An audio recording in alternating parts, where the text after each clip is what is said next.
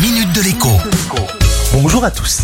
Allons-nous manquer de carburant pour les vacances cet été? C'est la question qui tourne en boucle depuis plusieurs jours dans les milieux autorisés. Depuis que le directeur exécutif de l'Agence internationale de l'énergie, excusez du peu, a très sérieusement évoqué cette possibilité. Je ne vais pas vous faire mariner longtemps en tournant autour du pot. La réponse est du moins pour la France, théoriquement non. Notre pays dispose en effet de réserves stratégiques permettant de couvrir 90 jours de consommation. Ces stocks ont été un peu grignotés ces derniers mois pour tenter de contenir la hausse des prix du carburant, mais il en reste quand même largement suffisamment pour couvrir l'été et la rentrée.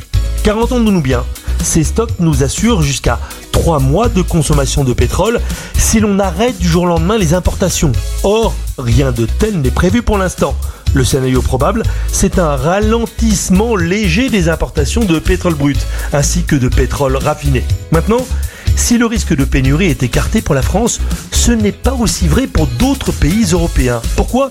Eh bien tout simplement parce que la France dispose de plusieurs ports et terminaux pétroliers, ce qui n'est évidemment pas le cas de bien des pays européens, sans accès à la mer. Autrement dit, le problème est bien réel. Par endroits en Europe, il pourrait y avoir en effet des pénuries de carburant, ou plutôt du rationnement, pour éviter justement les pénuries.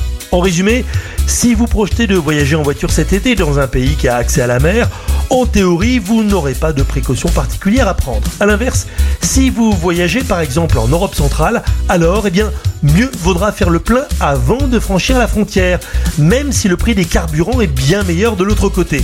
Ce serait bête en effet de débarquer là-bas et de ne pas pouvoir prendre plus de 10 ou 20 litres à la pompe par exemple à cause d'une mesure de rationnement. À demain. La minute de l'écho avec Jean-Baptiste Giraud sur radioscoop.com et application mobile Radioscoop.